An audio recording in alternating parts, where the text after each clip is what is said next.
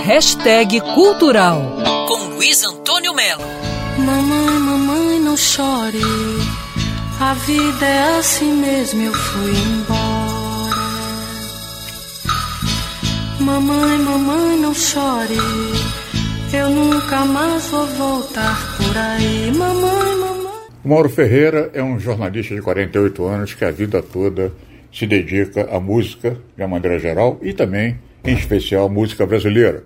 Ele é dono do blog Notas Musicais, escreve em vários sites e agora está lançando Cantadas, a sedução da voz feminina em 25 anos de jornalismo musical, um livro que está saindo pela editora Garota FM Books. São cantadas e ensaios sobre 35 grandes vozes de mulheres da música brasileira Aí você pergunta, por que, que não são 30, não são 40, são 35?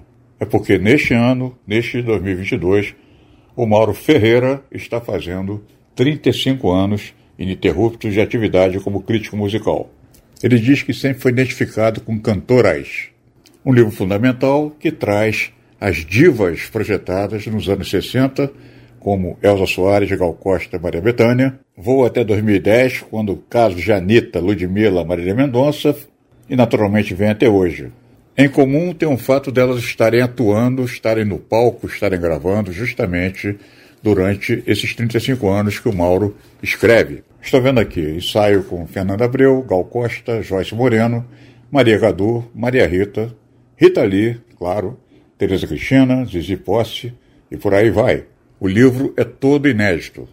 No máximo, um ou outro parágrafo que saiu por aí, em alguma crônica, em algum ensaio do Mauro Ferreira. O que permanece igual, inabalável, é a paixão dele pelas cantoras do Brasil.